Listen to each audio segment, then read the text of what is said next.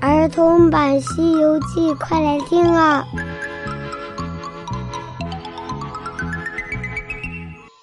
西游记》第四十三集：双叉岭伯钦刘僧下集。小朋友好，我是永桥姐姐。现在永桥姐姐继续给小朋友讲《西游记》的故事。上集说到，刘伯钦救了唐僧，还把唐僧。带回自己家里，刘伯钦的母亲见到唐僧，一看是个僧人，非常的高兴。难道刘伯钦的母亲是妖怪，想吃唐僧肉吗？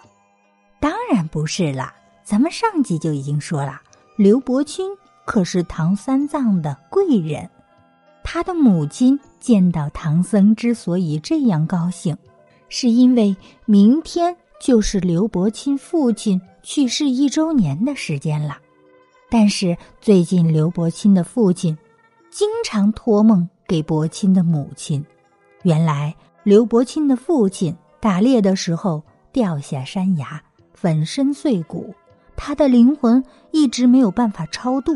父亲托梦给母亲，希望母亲能找一位高僧帮他超度，才可以转世投胎。在这荒山野岭，去哪里找高僧呢？母亲最近一直发愁呢。想不到儿子带回来一个僧人。刘伯钦虽然以打猎为生，性格大大咧咧，但是他却非常孝顺。听到母亲这样说，他便答应去请求唐僧多留一天。三藏自幼饱读经文，以慈悲为怀。所以他虽然很着急赶路，但是还是很爽快的就答应了。几个人在屋里说话间，天色就已经晚了。伯钦的手下们排开桌凳，拿了几盘煮的烂熟的虎肉，热气腾腾的就放在了桌面上。伯钦马上请三藏享用。三藏立刻合掌在胸前说道：“阿弥陀佛，善哉善哉！贫僧不瞒太保，自出娘胎就当和尚，更不晓得吃荤菜。”伯钦听了三藏的话，皱着眉头发起愁来，因为伯钦家里世代都是以打猎为生，吃的都是荤菜。从来不晓得吃素菜，家里也只有一些从山里采来的竹笋啊、木耳啊，有时候找一些干菜做些豆腐。就算是吃这些东西的时候，也是用那些鹿油、虎油之类的东西去煎着吃的，那锅里都沾满了油，愁得刘伯钦直叹气。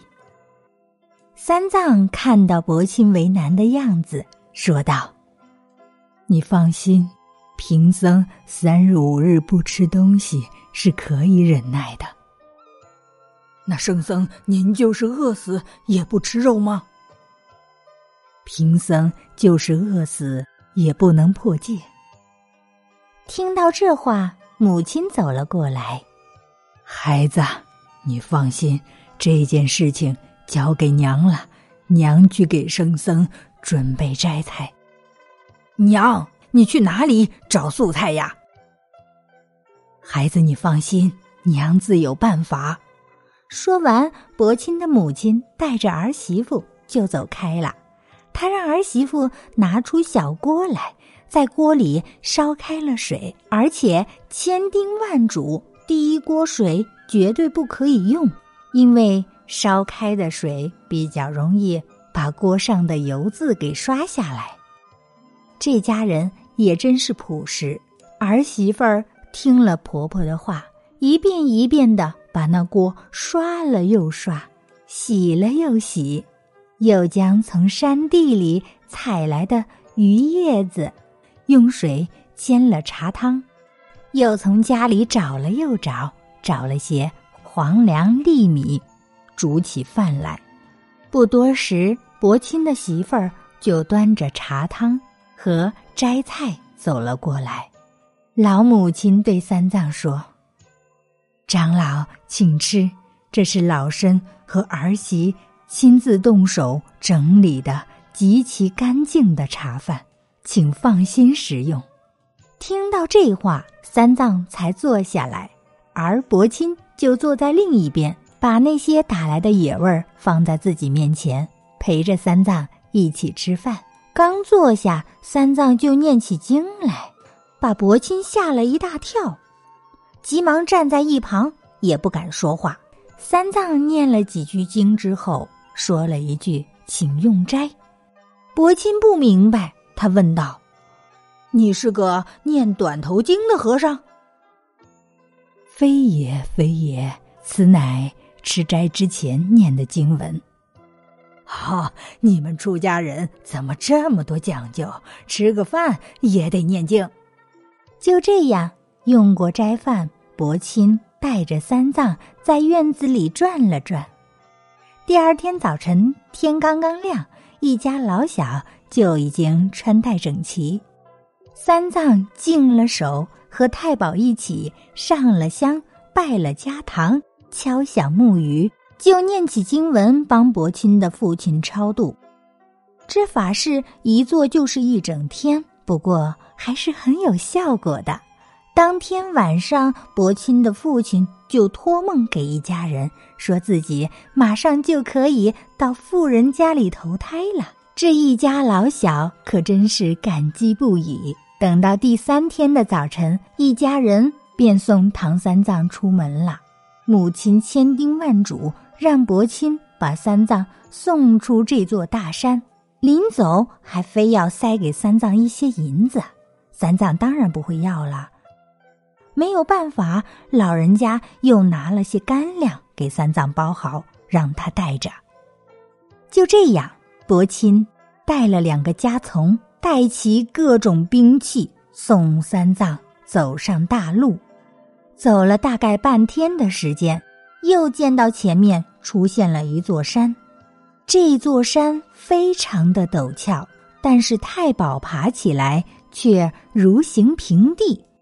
走到了半山腰，伯钦突然停了下来：“长老，我要回去了，只能送到你这里。”天哪！让三藏再自己一个人走这座山，他可是心惊胆战呀！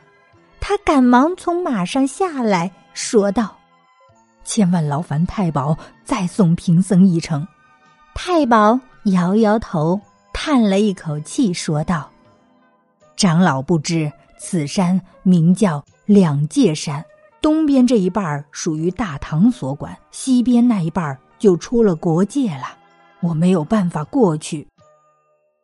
这一路上都依赖着太保，身边没有人了，三藏可是害怕极了。但是听了太保这样的话，也没有办法。毕竟有句话说得好：“送君千里，终须一别。”三藏只能含泪跟太保告别。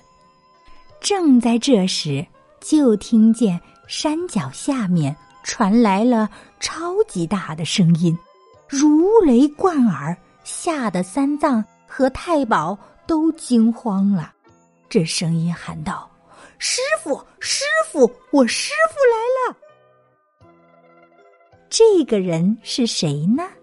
咱们下集接着讲。